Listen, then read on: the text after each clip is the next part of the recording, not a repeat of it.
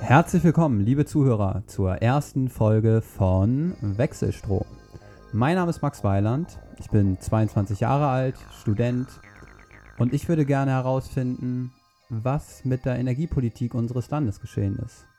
Denn ich sehe exorbitante Strompreise, die Natur meiner schönen Heimat, wie sie mit Windkrafträdern vollgestellt wird und ich sehe, wie der einzige Technologieführer Deutschland langsam in die Planwirtschaft abdriftet. Ich frage mich, was ist geschehen und gibt es Alternativen, die sowohl nachhaltig als auch vereinbar mit einem liberalen Weltbild sind? Das kann ich natürlich nicht alleine herausfinden, deshalb freue ich mich heute Dr. Björn Peters zu begrüßen. Björn, du bist ein vielbeschäftigter Mann. Schön, dass du die Zeit gefunden hast. Hallo Max.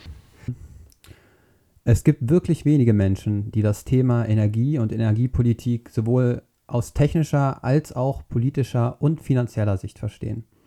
Du gehörst definitiv zu diesen wenigen. Björn, erzähl uns doch erst einmal was zu deinem persönlichen Werdegang. Vielleicht beginne ich mit 16. Damals habe ich eine Jugendforscharbeit eingereicht. Mit einem Freund äh, zusammen haben wir uns eine Methode äh, ausgedacht, um Windkraft zu ernten. Also einen, einen so neuen Rotortyp, haben dann gemerkt, dass es den schon gibt und haben den bei Jugendforscht eingereicht. Und das war sozusagen das erste kurze Intermezzo mit der Energiewelt. Und weil wir da irgendwo in Baden-Württemberg auch einen kleinen Preis gewonnen hatten, wurden wir noch eingeladen von AEG nach Hamburg und haben dann dort die Solarzellenforschung mal anschauen dürfen. Wie gesagt, 84 ist schon ein bisschen her. Und ich habe dann danach auch äh, Physik studiert, weil mich das insgesamt so interessiert hat, die, diese Welt kam dann aber über so ein paar Umwege in die Finanzwirtschaft und habe dann neben Rohstoffthemen bin ich dann irgendwann mal so eine Art Kraftwerksfinanzierer geworden bei, einer, bei der Vermögensverwaltung der Deutschen Bank, der DWS.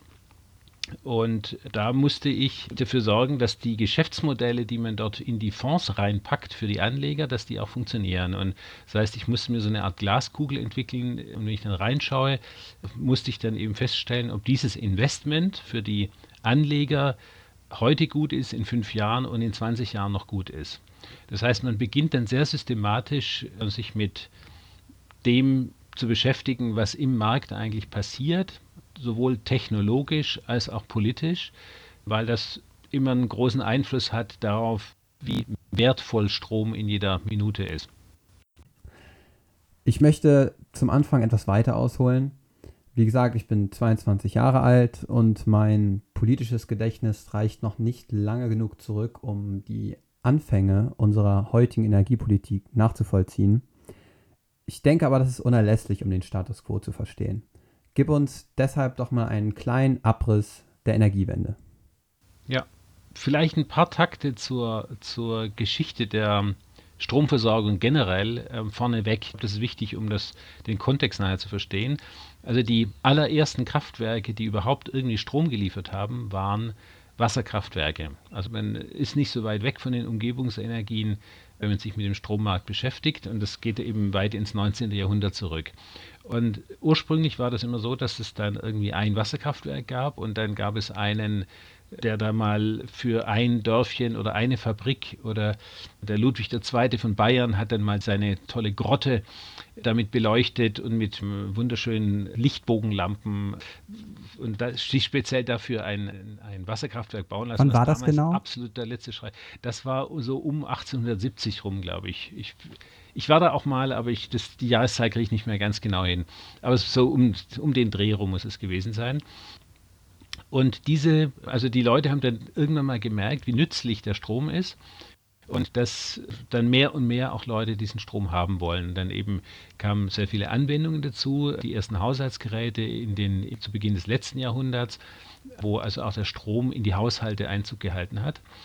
Und Strom hat eine sehr unangenehme Eigenschaft. Man muss in jeder Sekunde genau so viel davon herstellen, wie am Ende verbraucht wird. Je kleiner so eine Einheit ist, wenn ich ein Kraftwerk habe und einen Verbraucher und der schaltet jetzt irgendwie den Föhn an, plötzlich hat er eben 1000 Watt mehr an, an Leistungsabnahme und da muss das Kraftwerk muss das irgendwie mitmachen. Und je größer die Einheiten sind, das ist einfach ein statistischer Effekt, äh, desto leichter ist dieser, dieser sogenannte Netzausgleich.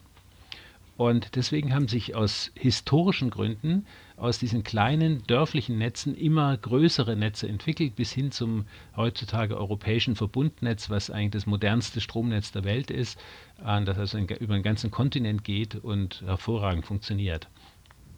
Und also das vorausgeschickt, erst die Entwicklung der Stromnetze, ganz viel Wasserkraft am Anfang, später relativ bald auch Kohleenergie, Kohlekraftwerke, teilweise noch Dampfkraft, äh, also Dampfmaschinen, die dann Generator angetrieben haben, nicht sehr effizient, aber das hat man dann erst so nach und nach entwickelt. Die Technologien waren natürlich nicht alle gleich da. Hat man ähm, einfach auch gesehen, was so eine Art von Energieversorgung, dass es eben auch Schäden in einer Natur und Umwelt äh, auslöst. Und gerade in den 50er und 60er Jahren hat es in Deutschland einen riesengroßen Energiehunger gegeben. Die hatten Wachstumsraten im Stromverbrauch von 10, 11 Prozent in der Spitze von Jahr zu Jahr. Das ist also wirklich sehr viel und Kraftwerke waren einfach sehr begehrt und man hat die einfach aufgestellt. Aber man hat auch gemerkt, wenn man Wäsche aufhängt im Ruhrgebiet, dann bleibt die nicht weiß, sondern da lässt sich so ein Grauschleier nieder. Dann kam auch eigentlich so seit den, auch schon seit den 50er Jahren im Übrigen, schon die ersten Überlegungen, wie kriege ich das sauberer hin. Also mit, mit weniger Belastung für die Umwelt.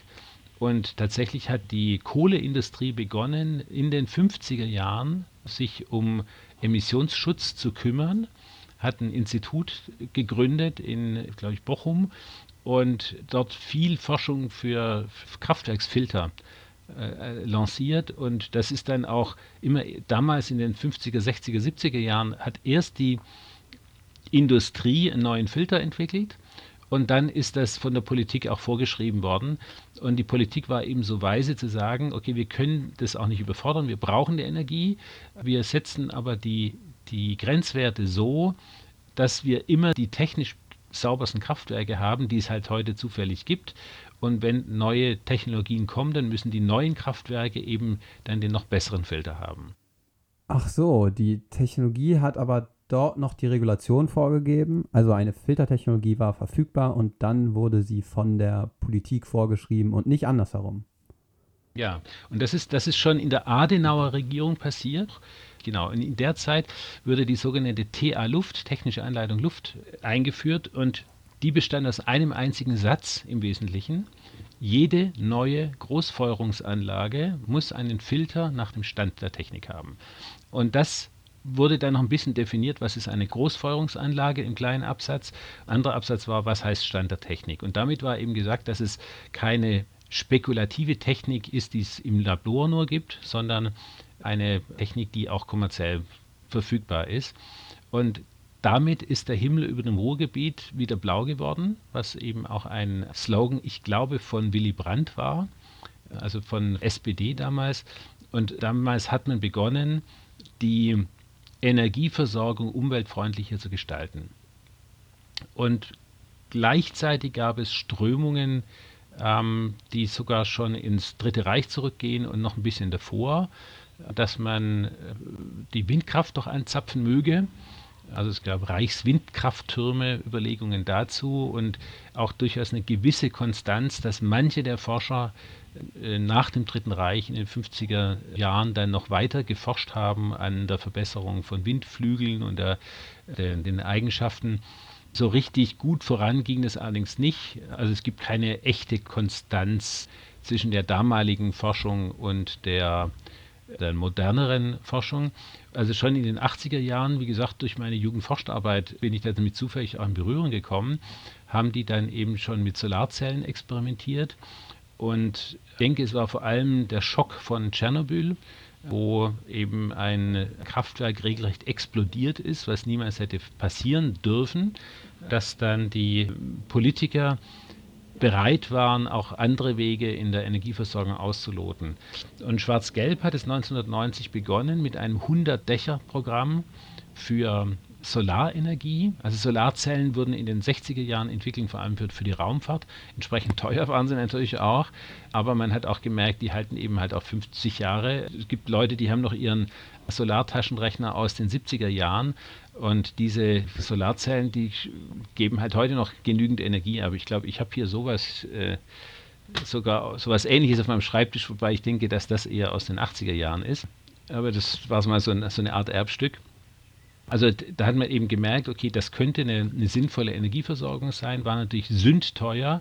Das heißt, man musste dann irgendwann ein staatliches Programm auflegen, um das in die Netze zu bringen. Und man musste sich auch Gedanken machen darüber, wie wird es eigentlich bezahlt, vergütet, wie dürfen die überhaupt einspeisen ins Stromnetz, wenn sie Strom haben. Das ist nämlich nicht so ganz einfach, weil in den Jahrzehnten davor oder in dem Jahrhundert davor gab es immer halt irgendwo größere Kraftwerke, die relativ zentral waren und die haben dann dezentral die Energie in die Haushalte gebracht. Und jetzt musste ja plötzlich auch mal überlegt werden, ja, wie ist es eigentlich, wenn das umgekehrt ist? Wenn ich ein Hausdach habe, irgendwo in der Wohnsiedlung, das jetzt Strom produziert statt nur abnimmt, wie verhält sich das eigentlich im Stromnetz? Und also da mussten sehr viele Voraussetzungen geschaffen werden und das geht eben in die frühen 90er Jahre zurück.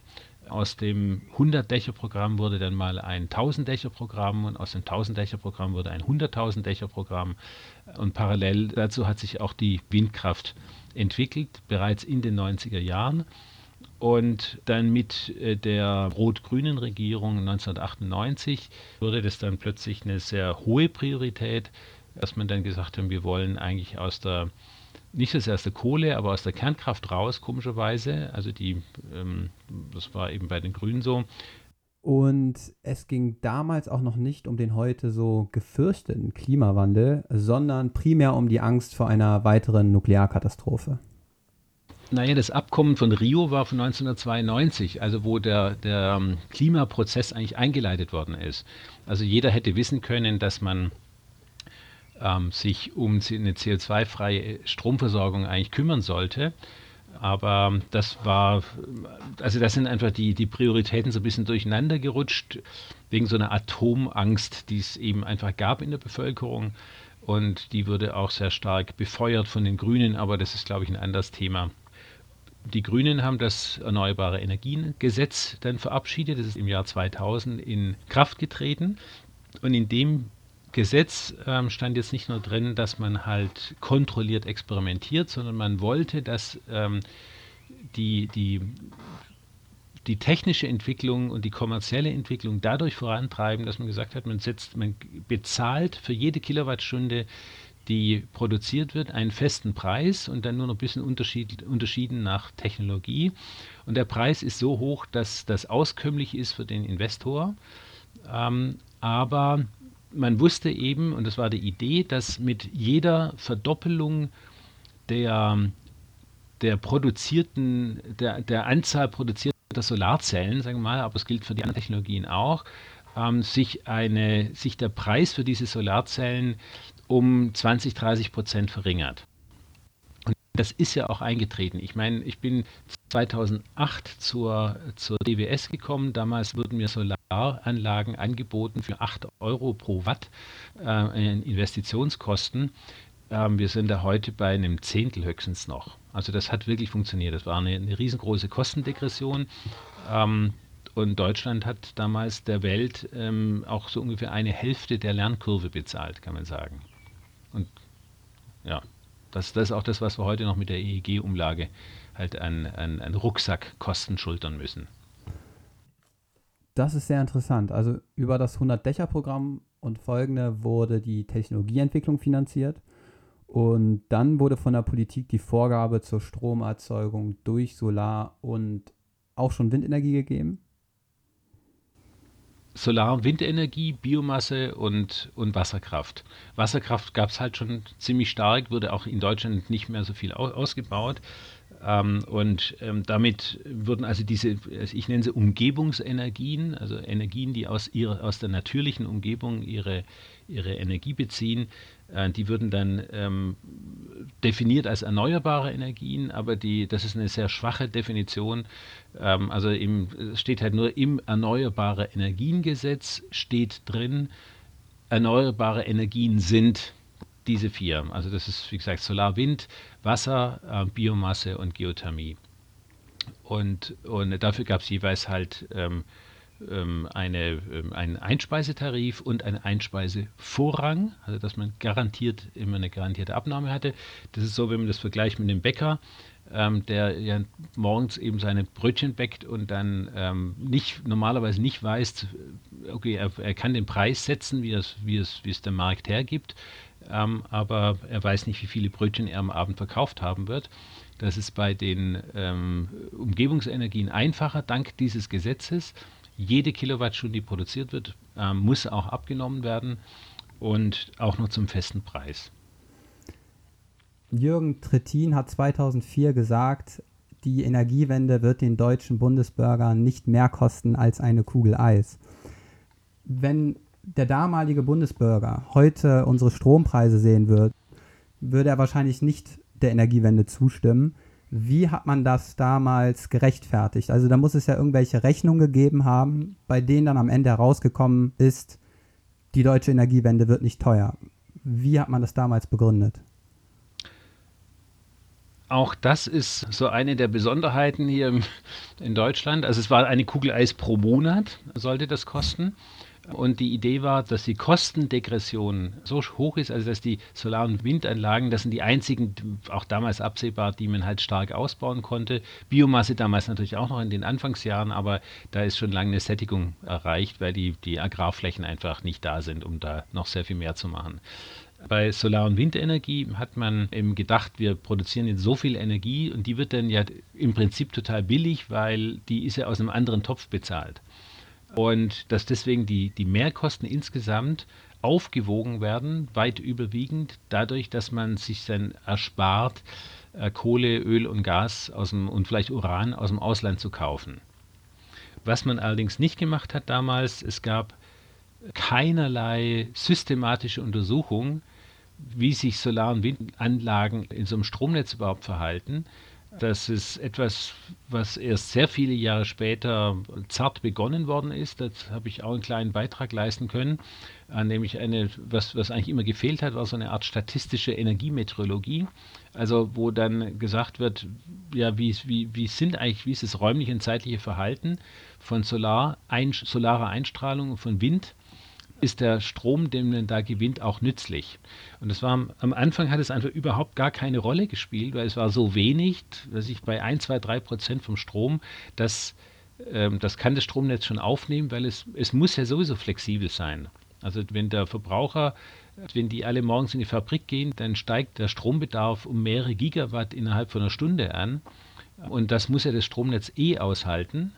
Also wenn da so ein bisschen Solar- und Windenergie ist, was dann auch noch zusätzlich mal einen Regelbedarf schafft, das macht dann nichts aus. Und was man aber nicht gemacht hat, ist das, also jeder kennt den Kantschen Imperativ, der sagt, wenn du irgendwas machen möchtest, dann sorge dafür, dass die Maxime, nach der du handelst, auch zum allgemeinen Gesetz werden kann. Also wenn es erfolgreich ist, mein Handeln, dann muss es immer noch funktionieren.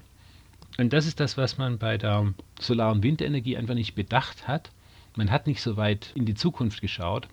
Was bedeutet es, wenn man Dunkelflauten hat, Winter, Sonne ist untergegangen und der Wind ist still? Gab es Stimmen, die damals gesagt haben, das geht schief? Oder hat man sich da allgemein keine Gedanken zugemacht?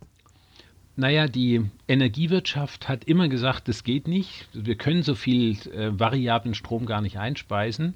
Und die haben sich dadurch einfach unglaubwürdig gemacht, weil sie die Innovationskraft ihrer eigenen Leute unterschätzt haben.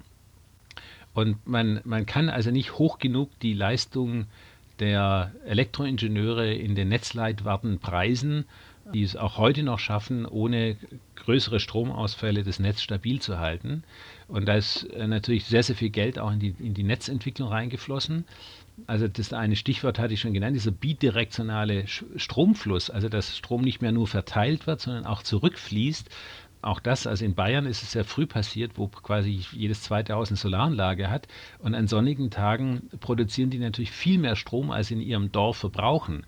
Das heißt, die müssen in der Lage sein, den produzierten Solarstrom aus dem Verteilnetz wieder in die Mittelspannungsnetze zurückzuspeisen. Und das ist alles sehr, sehr teuer gewesen. Also, aber man hat dann halt rein investiert und natürlich hat es funktioniert. Und wann hat man begonnen, sich aktiv Gedanken über die Energiespeicher zu machen? Also wie ein heute durch viel Wind und Sonne produzierter Überschuss morgen genutzt werden kann, um eine Flaute auszugleichen. Eigentlich erst so in den letzten Jahren so richtig. Also die Zeit, als ich so in diese Branche so richtig reingekommen bin, so also ab 2008, war das, hat man sich darüber gar keine Gedanken gemacht. Und man hat dann immer auch geglaubt, ohne es wirklich im Einzelnen zu begründen, ja, Solar- und Windenergie, es gleicht sich ja immer aus, es passt perfekt zusammen. Wenn die Sonne scheint, dann ist Flaute und wenn der Wind weht, dann hat man halt weniger Sonne. Aber man hat es nie überprüft, komischerweise. Und es war eben auch egal, es war irrelevant, solange man nur sehr wenig Solar- und Windenergie im Netz hatte. Und erst so ab, also der, der richtig starke Ausbau äh, mengenmäßig bei, bei Solarenergie, bei Windenergie ein bisschen früher, muss man sagen, es ging so Mitte der Nullerjahre los, diesen Jahrhunderts. Der Solarausbau, der war erst so richtig, ähm, ab 2010 ging das so richtig los. Und äh, ich kann mich erinnern, weil ich habe irgendwann mal gesagt, mir ist es zu unsicher für meine Investoren. Ich möchte keine Solar- und Windenergie machen, nicht nach dem Modell. Da gibt es zu viele Risiken und manches davon sind auch eingetreten. Und ich möchte lieber Wasserkraft machen. Und weil ich mich dann mit Wasserkraft nach einer Weile ziemlich gut auskannte, habe ich dann auch mehrere Projekte in einem Jahr mal bekommen über Pumpspeicherkraftwerke. Und das sind ja solche Speicher, die einzigen Speicher, die man hat. Und da war ich damals sehr verblüfft, dass mir das angeboten wird, weil also jeder in der Industrie wusste eigentlich, dass das so die Gelddruckmaschinen der Stromkonzerne immer gewesen waren. Und wenn die zu einem dummen Banker gehen, um, um dem das anzubieten, da ist wahrscheinlich was faul. Und ich habe damals angefangen, Wetterdaten mir zu besorgen, die umrechnen zu lassen in eine hypothetische simulierte Stromerzeugung aus Solar und Wind, aus solarer Einstrahlung und eben Windgeschwindigkeit, bestimmten Profilen und wie auch immer.